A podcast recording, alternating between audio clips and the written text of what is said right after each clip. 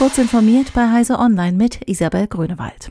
Facebook, Google, Microsoft und andere Diensteanbieter können private Nachrichten ihrer Nutzer in der EU wieder rechtmäßig nach Darstellungen sexuellen Missbrauchs Minderjähriger scannen. Einen entsprechenden Gesetzentwurf hat das EU-Parlament jetzt verabschiedet.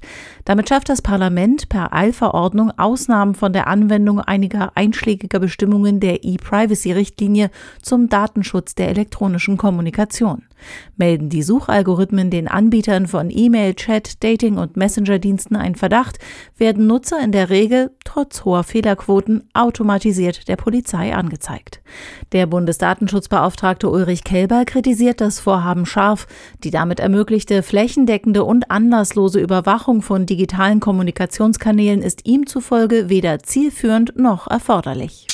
Das Bundesministerium für Bildung und Forschung stellt 15 Millionen Euro zur Fortführung des seit 2014 aktiven Hochschulforum Digitalisierung bereit. Damit will das Ministerium die Weiterführung des Projekts, das durch Vernetzung der deutschen Hochschulen die Digitalisierung der akademischen Lehre vorantreiben soll, bis mindestens 2025 sichern.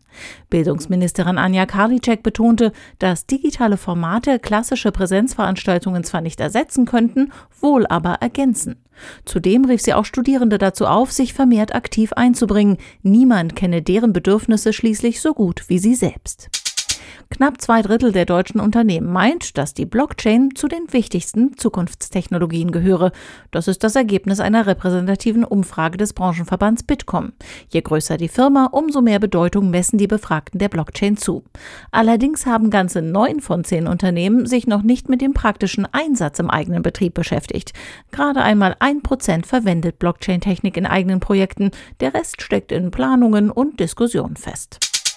Nach nur gut einem Viertel der geplanten Laufzeit ist Schluss. Statt 2038 gehen beim jahrelang umstrittenen Kohlekraftwerk Hamburg-Moorburg schon jetzt endgültig die Lichter aus. Nur rund sechs Jahre und vier Monate nach seiner Inbetriebnahme im Februar 2015. Die Zukunft des Kraftwerkareals ist bislang noch ungewiss. Geplant ist die Produktion von grünem Wasserstoff.